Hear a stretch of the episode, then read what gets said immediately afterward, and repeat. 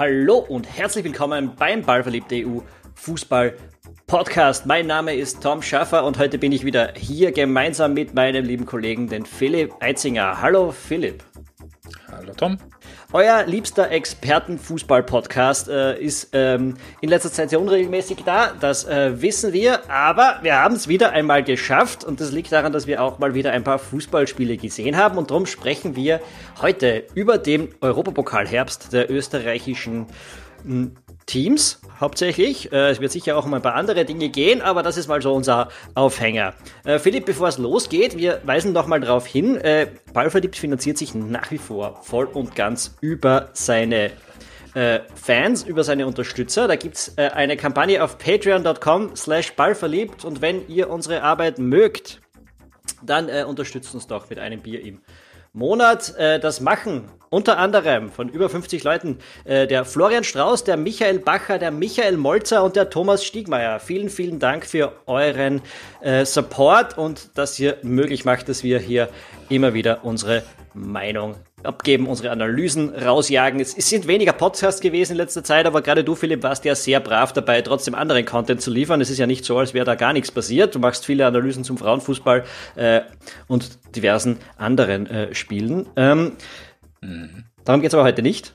Wobei es ähm, in diesem Herbst, ich gebe es ehrlich zu, ähm, schwierig war, ähm, oft auch gerade bei, beim Nationalteam mich wirklich zu überwinden, mir die Spiele auch wirklich anzusehen. Also diese ähm, wirklichen echten Testspiele gegen Griechenland und Luxemburg habe ich mir tatsächlich erspart. Habe ich auch bis heute nicht gesehen. Ich habe es auch nicht vor, dass ich mir so schnell anschaue. Ja, das ist äh, gut verständlich. Ich habe da schon reingeschaut und es war nicht wirklich äh, etwas, das man hinten nach seinen Enkeln noch erzählen wird. Nicht äh, besonders erquicklich. Nicht, ja, es ist äh, eher, eher äh, geraubte Lebenszeit. Und das ist leider, äh, wir wollen jetzt nicht über das Nationalteam sprechen, da werden wir noch einen eigenen Podcast in nächster Zeit aufnehmen, habe ich so das Gefühl. es ist leider beim Nationalteam momentan ziemlich, ziemlicher Standard, dass man eigentlich hinten nach das Gefühl hat, ja gut, äh, das hätte ich auch morgen in der Zeitung lesen können. Ähm, mhm. Weil man eigentlich fußballerisch wenig verpasst. Aber wo man fußballerisch schon was verpasst, das ist in der Regel der Europapokal. Aber wir reden jetzt nicht über die Champions League und über die super Top-Teams darinnen äh, und über diesen faden Top-Fußball mit technischer Perfektion und äh, Superspieler.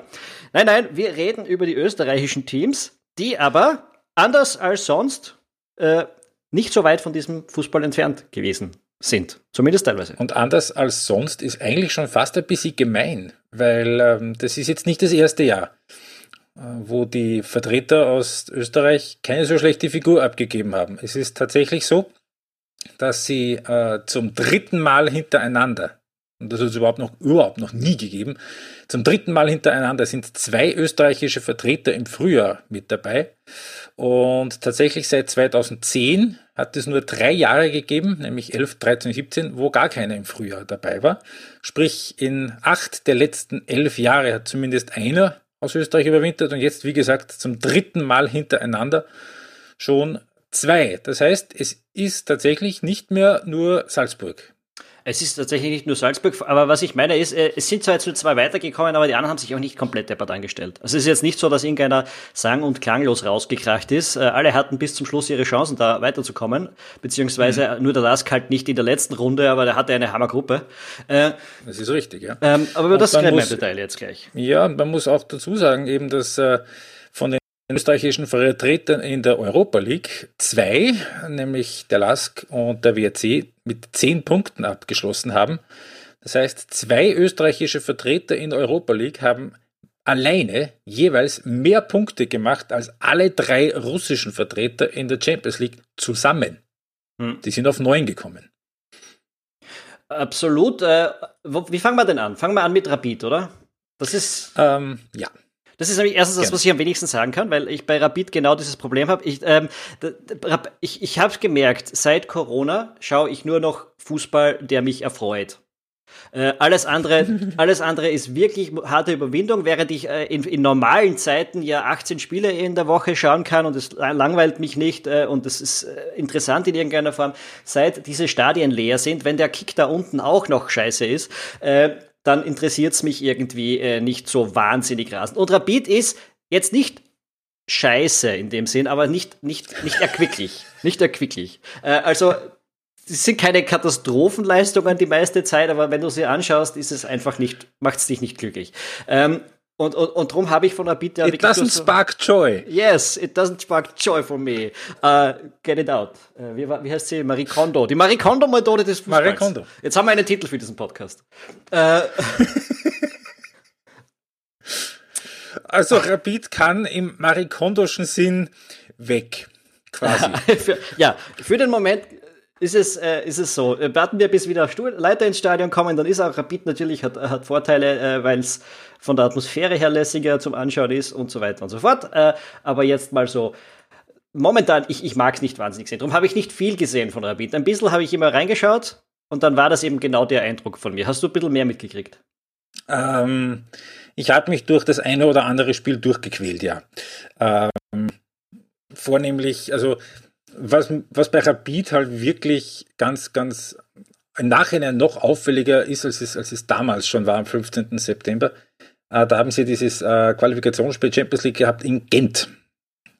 Ähm, man wird sich womöglich dunkel erinnern können, wo äh, Gent 2 zu 1 gewonnen hat, wo man aber äh, irgendwie eigentlich nach einer Viertelstunde spätestens gemerkt haben muss, auch als Rapid Gent kann das Spiel gar nicht, also die, dieses Spiel in Gent kann man als Rapid gar nicht verlieren, weil Gent einfach dermaßen verunsichert war und schlecht war und Rapid hat es geschafft das Spiel zu verlieren. Sind damit um mehrere Millionen Euro umgefallen, die das, die alleine die Teilnahme am, Europa, am Champions League Playoff gebracht hat. Gent hat in der Folge von sechs Europa League Gruppenspielen genau sechs verloren. Ähm, und das war jetzt keine Mördergruppe. Also Slovan Liberec war da dabei, Roter Stern Belgrad und Hoffenheim. Und irgendwie hat sich auch die Gruppenphase von Rapid so in etwa angefühlt. Also sie haben die, die, die beiden Pflichtsiege geholt gegen Dundalk, äh, gegen die Mannschaft aus Irland äh, und sonst nicht besonders viel. Also da war die Niederlage in Norwegen ähm, wo ich mich erinnern kann, dass der Didi Kübauer schon im Vorfeld gesagt hat, so, so, so ein bisschen halb ernst ge gewarnt hat, also wir fahren da nicht dahin und werden denen den, und werden denen den Arsch aushauen. Das, glaube ich, war die genaue Diktion. Ähm, ich mag es ist überhaupt gar nichts gekommen in dem, in, in dem Spiel von Rapid. Äh, ich kann mich erinnern, das ist auf äh, Puls 4 gelaufen glaube ich, da war der Peter Backel der Co-Trainer. Ich habe mir so spart auf äh, Puls 4 mir das auf der Zone angeschaut. Da waren die Kommentatoren doch einigermaßen entsetzt darüber, äh, wie dermaßen gar nichts davon Rapid gekommen ist. Und was sich bei Rapid irgendwie so schon so ein bisschen durch die, durch die Saison zieht, ähm, ist, dass, dass, dass das Vertrauen in die in die Burschen, die Jungen, vor allem eben einen Yusuf Demir vor allem, ähm, aber auch der, der, der, der, der Seli Ibrahimolo, der da in den letzten paar Spielen ein bisschen öfter reingekommen ist, nicht so da war, äh, wie es das Potenzial von den Burschen ähm, nahelegen würde. Und ähm, es ist auch dann einfach von den, von den Offensivstrukturen ist einfach sehr, sehr wenig da gewesen. Und jetzt ist hat der Didi Küber schon recht. Also Molde ist jetzt nicht dramatisch über Rapid zu stellen und trotzdem waren sie eigentlich in beiden Spielen die bessere, also die, die, die bessere, die cleverere, die, die, die kompaktere und die, die besser eingestellte Mannschaft. Und dann kommt es halt so zustande, dass man als Rapid, wenn man die beiden Spiele gegen, gegen Dundalk wegrechnet, einen Punkt aus, aus vier Spielen holt und der eine Punkt war in der Nachspielzeit vom letzten. Das ist. Ja, als es schon vorbei so, war im Prinzip. Ja, ähm, ja äh, ich habe dieses letzte Spiel habe ich natürlich auch ein bisschen mehr verfolgt, da wollte ich, habe ich es mir angeschaut und ich hatte immer, wenn ich über Rapid so drüber gestolpert bin in diesem Herbst, so das Gefühl, dass irgendwie keine konstante Leistung da ist. Es war ja zum Beispiel die beste Leistung war wahrscheinlich das, das erste Spiel gegen Arsenal. Ja. Ähm, wo man ja, verloren hat, erwartungsgemäß verloren hat, ist ja auch kein Problem, kann passieren, äh, aber wo man, wo man zumindest gut ausgesehen hat dabei. Äh, und die anderen Spiele, wenn ich reingeschaut habe, immer eher, eher nicht. Ähm, da mögen mir jetzt die Leute, die es äh, religiös verfolgen und das genauer wissen, verzeihen, wenn ich am Blödsinn rede, weil ich habe es, wie gesagt, weiß nicht genauer, aber das ist mein Gefühl, da fehlt die Konstanz bei Rapid. Äh, und vielleicht liegt es daran, dass irgendwie nicht konstant dasselbe gespielt wird. Keine Ahnung. Das, das, das möchte ich so vielleicht nicht sagen, aber ich, äh, er hat mich da öfters erinnert an das Interview, das ich im, was war September, glaube ich, gemacht habe mit dem Dominik Dahlhammer, der da sehr viel gesprochen hat, dass man ähm, von einem Zugang, der sehr auf Reproduzierbarkeit äh, geht und ähm, sehr, also den, den, den Zufall einfach wegnimmt und dass, dass, dass dann gewisse Pro, Pro, Prozesse dann auch dann eben äh, stabil weiter ablaufen, wenn ein, zwei, drei ähm, Komponenten wegbrechen oder wenn es einen Wechsel im Personal gibt, drum und dran. Und das ist so der, der, der Schritt, der, wo ich den Eindruck habe, das ist bei Rapid nicht äh, geschehen noch. Das ist noch sehr klassisch, sehr ähm, oldschool. Also wir trainieren und ähm, wir spielen dann. Äh, wie auch immer es dann, also das ist dann halt immer sehr abhängig von äh, von Formkurven von einzelnen Spielern, von, von ob, ob einem mal was gelingt oder was nicht gelingt, ob dieser oder jener mal einen guten oder einen schlechten Tag hat, das ist alles, äh, ja, das ist im Grunde genommen trifft es genau das, was du gesagt hast. Das ist einfach nicht, nicht stabil, nicht ja. äh, reproduzierbar sta stabil. Also war quasi nicht das, was in Salzburg seit einigen Jahren passiert äh, und, und jetzt in den letzten zwei, drei Saisonen auf hohem Niveau dann auch beim Lask passiert. Das ist eben bei Rapid alles noch sehr, sehr oldschool. Und da sind wir. Da sind wir beim Lask, hätte ich gesagt. Äh, da hast ja. du als Oberösterreicher jetzt sicher einen Haufen Insights und auch äh, eben nach diesem Interview mit dem Dominik Thalhammer, für das du dich damals ja auch gut vorbereiten musstest. Ähm, der LASK ist als zweites österreichisches Team ausgeschieden, ist aber das Team, das sich dafür ähm, sicher nicht genieren muss. Äh, hatte eine Gruppe mit Tottenham, Royal Antwerpen und Ludogorets Rasgrad. Äh, eine Gruppe, also sowohl Rasgrad als auch Tottenham sind Teams, die man relativ häufig in der Champions League sieht, auch wenn Rasgrad, glaube ich, jetzt nicht nach Haus gesehen hat in diesem Jahr. Ähm, und Antwerpen ist ein belgisches Team und belgische Teams sind grundsätzlich auch äh, gerade für Österreicher nicht zu unterschätzen. Also ich glaube, mhm zehn Punkte aus dieser Gruppe rauszuholen, äh, für den Lask eine, eine wirklich ordentliche äh, Leistung. Dass es ja. nicht gereicht hat, äh, war jetzt nicht wirklich auf, eine, auf, auf, auf irgendwas arg selbstverschuldetes zurückzuführen, würde ich jetzt mal sagen, zumindest in der strukturellen Nein. Arbeit. Nein, also es ist ein Spiel dabei gewesen, dass sie sich wirklich, wo sie sich an der eigenen Nase nehmen müssen, das ähm, so nicht, ähm, also wo spürbar weniger rausgekommen ist, als man erhofft und erwartet hat. Das war das Heimspiel gegen Antwerpen, was sie 0 zu 2 verloren haben. Ähm, letzte halbe Stunde äh, dann in Unterzahl.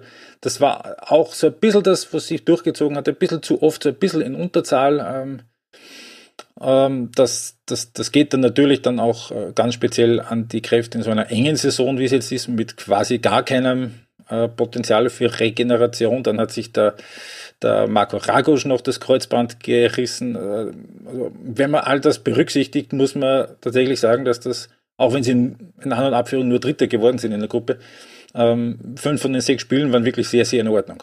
Ja. Und, ja. Ein, und ein 3 zu 3 gegen, gegen Tottenham zu holen, wo man eigentlich auch, ähm, wo er aus dem Spiel drei Punkte auch möglich gewesen wären, auch wenn es am Schluss ein bisschen glücklich war, dass es dann der eine geworden ist. Also das, das sind schon, das sind schon Statements gewesen und das waren auch überwiegend wirklich sehr, sehr anständige Leistungen. Ja, äh, für den Lask bedeutet das, er geht ja momentan als Tabellenführer ähm, aus diesem Europapokal Herbst heraus, quasi, der ist ja, der Europapokal ist vorbei, äh, und der Lask ist in Österreich Tabellenführer, kann sich im Frühjahr also vielleicht ein bisschen schneller darauf konzentrieren als etwa die Salzburger. Mhm. Äh, also Disclaimer, wir nehmen auf vor dem äh, Spiel Salzburg-Lask, das am Sonntag am frühen Abend korrekt stattfindet. Tat, Tatsache ist aber, und das, da hast du natürlich recht, auch wenn der Lask das verliert. Also die sind jetzt schon voll dran nach dem ersten Durchgang, des ersten Durchgangs. Exakt. Äh, und ja, mal schauen, ob sich da heuer ein bisschen mehr ausgehen wird. Äh, insbesondere glaube ich auch das, deshalb, weil, na, reden wir noch nicht über Salzburg, äh, hätte jetzt gut gepasst, aber reden wir zuerst trotzem über die, den letzten Teilnehmer in der Europa League aus österreichischer Sicht, nämlich den, der weitergekommen ist, äh, den Wolfsberger AC. Sensationelle Leistung eigentlich, mhm. äh, was da aus Kärnten äh, geleistet wurde, um, um, Leistung und Leistern äh, im selben Satz zu sagen. Ähm, letztes Spiel äh, gegen Feyenoord 1 zu 0 gewonnen und dadurch den Aufstieg quasi ganz allein aus eigener Kraft in auch einer nicht leichten Gruppe äh, geschafft. Dynamo Zagreb, Feyenoord, Feyenoord, wie man immer sagt, äh, ZSK Moskau, das sind alles Teams, die, die sehen wir relativ regelmäßig in der Champions League oder zumindest im Playoff dort. Mm. Und trotzdem ist der WRC dort als Zweiter mit zehn Punkten weitergekommen. Ähm, how the fuck? Vor allem, wenn man berücksichtigt, dass ja bei denen genau das Gegenteil passiert ist wie vom Lask. Der Lask ist in der Liga stark, hat es aber in Europapokal ist er rausgefallen. Der WRC ist in der Liga heuer eigentlich ein bisschen hinten nach und ist jetzt im Europapokal äh, aber noch dabei im Frühjahr. Ähm, auch dort muss man sagen, es ist jetzt schon ziemlich lang beständig gute Arbeit, was dort geleistet wird, oder? Naja, man muss dazu sagen, also beim, beim WRC kommen mehrere Sachen zusammen. Punkt eins, dass sie in den gewissen Spielen auch ein bisschen ein Glück gehabt haben. Also man muss äh, ehrlicherweise sagen, dass das 4-1 bei Feyenoord unterstützt wurde von zwei schwerstens geschenkten Elfmetern, durch die sie noch, glaube ich, zehn Minuten schon 2 zu 0 vorne waren. Ähm, also da sind sie schon zumindest ähm, ein bisschen vom Glück begünstigt gewesen. Ähm, es war dann auch so, dass der Sieg in Moskau, das 1 zu 0 Supertor übrigens, Friesinger, ähm, dass da auch äh, die Russen die besseren Chancen gehabt haben, aber die haben halt dann das 1 zu 0 drüber gebracht. Und äh, beim letzten Spiel äh, daheim, das, der Daheimsieg gegen Feyenoord, es ist Feyenoord überhaupt gar nichts eingefallen. Und äh, man, natürlich hat der, ich sag's, ich nenn's mal euphemistisch Rasen in äh, Klagenfurt ähm, auch natürlich dazu beigetragen, dass, dass, dass ich furchtbar viel ähm, ähm zu, zustande gebracht haben. Aber ähm, sie haben die Ergebnisse dann geholt, die sie aus äh, ehrlicherweise welchen Gründen auch immer. Ich habe die Spiele des WRC in der österreichischen Liga nicht so furchtbar genau verfolgt, äh, nicht da waren. Äh, was ich so mitbekommen habe, dürfte es aber tatsächlich so sein, dass die äh, dass es in der Bundesliga ein bisschen anders herum ist, dass die Leistungen eh okay sind, aber halt die Resultate nicht kommen. Also ähm, Menschen, die die Spiele des WRC mehr verfolgt haben, können mich da gerne korrigieren, wenn ich da falsch bin. Aber äh, es ist tatsächlich so, dass es jetzt ähm, schon mit dem äh, mit dem nächsten Trainer jetzt wieder mit dem dritten Trainer hintereinander, äh, dass da jetzt einigermaßen äh, stabil, schönes Wort, verwende ich heute sehr, sehr oft, äh, fällt mir auf, einfach in die richtige Richtung gearbeitet wird und dass da einfach nicht dramatisch alles umgerissen wird, sondern dass da schon auch Trainer kommen, die halt die Arbeit des Vorgängers, des Vorgängers weiterführen. Also das war beim Struber so, der die Arbeit vom Ilzer weitergeführt hat. Das ist jetzt beim Feldhofer so, der die Arbeit beim WRC, äh, beim WRC statt dem äh, äh, Struber weiterführt. Und wenn man sich anschaut, was jetzt in Laffens los ist, oder äh, Philipp Semlitsch mit dem Ex-Team von Ferdinand Feldhofer jetzt als Tabellenführer in der zweiten Liga überwintert, spricht das schon auch dafür, dass er der Ferdinand Feldhofer dort auch über Jahre hinweg eine relativ nachhaltige Arbeit offenbar geleistet hat. Also da muss man also auch sagen, schauen, äh, auch mittel- und langfristig, dass das äh, ganz okay ist, was da im Lavantal gemacht wird.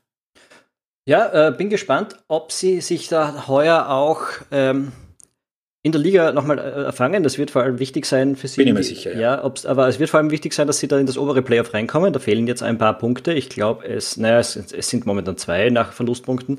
Äh, auch das, da läuft gerade das Spiel, äh, damit es jeder versteht. Da steht es gerade 1 zu 1 zwischen dem WRC und der Austria und darum fehlen jetzt momentan zwei Verlustpunkte. Ähm, jedenfalls, äh, ja, aber, aber das sind auch, du sagst, dass die Spielverläufe waren glücklich. Ja, das glaube ich auch. Soweit ich das gesehen habe, stimmt das. Aber äh, gerade das letzte Spiel gegen Feyenoord, das den, den Niederländern da nicht viel eingefallen ist, das war gutes Konzept, finde ich. Da, war, da, ja. haben, da haben die äh, Kärntner genau gewusst, wie sie deren Spiel zerstören können. Äh, und ja, so oder so, selbst wenn sechs katastrophal glückliche Leistungen gewesen wären, wäre es irgendwie sensationell, der WRC in der, im, im, in der nächsten äh, Runde nach der Sechzehntelfinale. Ich wollte mir das Wort jetzt ersparen, um mich nicht zu verhaspeln, aber du hast mich reingeritten und ich habe es geschafft. Aha. Ich habe es geschafft. Ähm, auch im Sechzehntelfinale der Europa League, der ja, Kandidat, von dem man es erwarten durfte. Hm. Red Bull FC Salzburg. Äh, wie auch immer man es jetzt sagen möchte, gerade in europäischer Hinsicht. Ähm, die Salzburger sind schlussendlich an der Champions League am, am, am Aufstieg punktemäßig recht klar gescheitert. Leistungstechnisch finde ich aber überhaupt nicht. Ähm, also da habe ich tatsächlich mehr gesehen, weil die Salzburger machen tatsächlich Spaß beim Zuschauen, finde ich. Äh, und so. ja, und ich, ich muss sagen, ich glaube, ich habe fünf von sechs Spielen gesehen. Und ich glaube, sie waren fünf von sechs Spielen mindestens ebenbürtig über weite Strecken des Spiels. Nämlich auch bei dieser hohen Niederlage gegen die Bayern, da sind die letzten 20 Minuten den Popo runtergegangen, aber das vorher eigentlich nicht unbedingt. Ähm, sind die Salzburger mittlerweile schon europäische mh, hm, zweite Klasse? Ja, kann man, kann, kann man durchaus.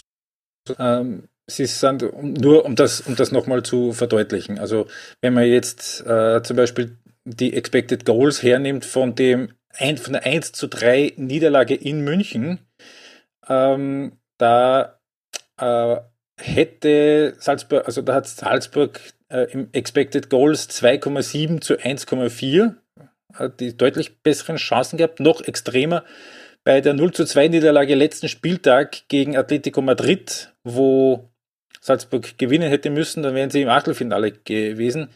Salzburg Expected Goals 2,6, Atletico 0,7. Ähm, es hat tatsächlich in der kompletten Champions League Gruppenphase niemand äh, so viel mehr Tore tatsächlich kassiert, als es dem XG-Wert entsprechen würde. Also äh, XG-Gegentorwert wäre 8,8 und es waren tatsächlich 17 Gegentore. Da spielt natürlich die letzten 10 Minuten in München viel mit. Aber Tatsache ist schon, dass, wie du richtig sagst, äh, die Salzburger, obwohl man wahrscheinlich sagen muss, dass die letztjährige Mannschaft besser besetzt war, als die jetzige und die im Jahr davor wahrscheinlich nochmal ein Stück besser besetzt war, tatsächlich wirklich ganz, ganz eng und ganz, ganz knapp dran war am Achtelfinale. Ich würde sogar sagen, enger dran war, als es im letzten Jahr der Fall war, als die äh, Spiele oftmals ein bisschen begeisternder waren und die Siege, die es gegeben hat, ein bisschen höher waren. Also im Endeffekt waren sie jetzt vier Punkte. Ne? Ähm, ein Auswärtssieg in Moskau, ein Heim-Unentschieden gegen Lok Moskau und was man trotzdem, glaube ich, schon dazu sagen muss, dass, und das spricht ja auch für die Art und Weise, wie dann Salzburg spielt und wie Salzburg zu den, äh, zu den, zu den, zu den Erfolgen kommt, äh, der Anfang vom Ende in München war, wie Jesse Marsch Viertelstunde vor Schluss einen zusätzlichen Verteidiger statt dem Stürmer gebracht hat. Da stand es 2 zu 2. Am Schluss stand es 2 zu 6. Ähm, und auch beim Heimspiel gegen Lok Moskau, ganz, ganz am Anfang, sind sie in Rückstand geraten, haben das Spiel gedreht. Und nach einer Stunde, auch hier, nimmt Jesse Marsch einen Stürmer raus. Seku Koita war das. Äh, und auch da ist dann der Faden gerissen und, und, und äh, Lok Moskau noch zum Ausgleich gekommen. Äh, was also aus meiner Sicht schon sehr dafür spricht, dass ähm, die eigentliche Naivität darin besteht, aufzuhören, nach vorne zu spielen, sondern vermeintlich auf sicher zu, zu, zu gehen. Ähm, und ich äh, erinnere mich da an das äh, nicht erschienene Interview von den Kollegen von 90 Minuten mit mhm. Franco Foda, wo sie ja dann die Fragen und die Nachfragen veröffentlicht haben, aber die Antworten nicht, weil die, weil offenbar so herumgestrichen worden ist. Wo schon ein bisschen durchgeklungen ist, dass Franco Foda die in Salzburg eigentlich für Idioten hält, weil sie so offensiv spielen und nicht viel, viel, viel, viel passiver und, und viel, viel vorsichtiger, wie das seinem eigenen naturell entsprechen würde. Und gerade Salzburg im Speziellen, aber eigentlich auch natürlich der LASK hat in diesem in diesem Europacup-Herbst äh, die Art und Weise, wie Franco Foda den Fußball sieht, äh, sehr eindrucksvoll widerlegt. Ja, äh, was uns eigentlich wieder zum Nationalteam führen wird. Ähm, eine, eine Sache, die bei Salzburg aber vielleicht noch ähm, äh, noch, noch zu sagen ist, äh, wir haben jetzt gesagt, sie sind knapper gescheitert als im Vorjahr. Ich behaupte ja, es hätte nur eine einzige Personalie gleich bleiben müssen im Vergleich zum Vorjahr und dann wäre das nicht passiert. Äh, und das ist eh klar, dass das äh, der Erlen Haaland ist. Äh, weil mhm. die Salzburger haben wirklich viele Chancen vergeben. Also auch im letzten ja. Spiel gegen Atletico, ja. da war durchaus ein Sieg drinnen, da waren Stangenschüsse, da waren Riesenchancen dabei. Äh, und wenn du da in einer von diesen vier, fünf Riesenchancen den Haaland vom Tor hast, dann hast du wahrscheinlich zwei Tore gemacht. Oder? ja, genau, wenn einer dort ist, macht er zwei Tore. Ähm, super Schaffer. Äh, da, äh, und bist weiter. Äh, sagen wir es mal so. Also es ist wirklich, ich glaube, die Salzburg, ich, ich bewundere sehr, dass sie so nach vorne spielen und ich, ich, ich finde es sensationell, wenn die Leute bezweifeln, dass das der richtige Weg ist, einfach weil man sich jetzt anschauen muss, was Salzburg in den letzten Jahren wirklich alles erreicht hat. Äh, und trotz der Tatsache, dass ihnen ja jedes Jahr die Leistungsträger davon gehen, auch die, und, und, und zwar Spitzentalente wie Haaland. Ähm, und mhm. wenn sie Soboslei, auch weg. Ist, ist, äh, ist schon fix. Ich, ich habe nur gehört, dass es ziemlich Also es ist ja. eine Frage der, Frage der äh, von Stunden und Tagen vermutlich, bis das bekannt gegeben wird. Und das waren mit Sicherheit knallharte Verhandlungen mit Leipzig. ja, da wird viel Geld drüber wachsen müssen. Ähm, ja, äh, lassen wir das mal außen vor. Äh, aber die, das, das Projekt, Dazu mehr beim nächsten Podcast. Ja, das Projekt Red Bull, das können wir gerne ein andermal äh, besprechen. Ungeachtet der Tatsache, was man sonst so davon hält, finde ich, sportlich ist es ja echt, echt cool, muss ich sagen. Also von dem her, wie man sich den Fußball, welchen Fußball ich mir momentan gerne anschaue, da sind die Salzburger tatsächlich, können nicht weg. Sagen wir so, Marie Kondo muss pausieren. Ähm, ja, da wird die Frau Kondo auf Granit beißen. ja, okay. Ähm, ich glaube, damit hätten wir den Herbst, der Europapokal-Herbst eigentlich ganz gut durch. Hättest du noch was anzumerken, was uns da jetzt rausgerutscht ist? Erstmal nein. Na gut, dann würde ich sagen, schauen wir, denken wir bis zum nächsten Mal nach, schauen wir, dass das nicht zu lange dauert. Äh, und äh, vielleicht quatschen wir dann über die Dinge, die uns noch weiter einfallen. Bis dahin sage ich mal äh, danke, dass ihr dabei gewesen seid. Wenn es das erste Mal gewesen ist, dann äh, abonniert unseren Podcast. Wir sind überall zu finden, wo es Podcasts gibt, in euren Lieblings-Apps. Ähm, dann habt ihr auch kein Problem damit, dass es mal ein bisschen unregelmäßiger ist in diesen seltsamen Zeiten, äh, denn dann kriegt ihr unsere neuesten Shows immer ganz automatisch mit. Ähm, jedenfalls, äh, danke fürs Zuhören und bis zum nächsten Mal. Ciao. Servus.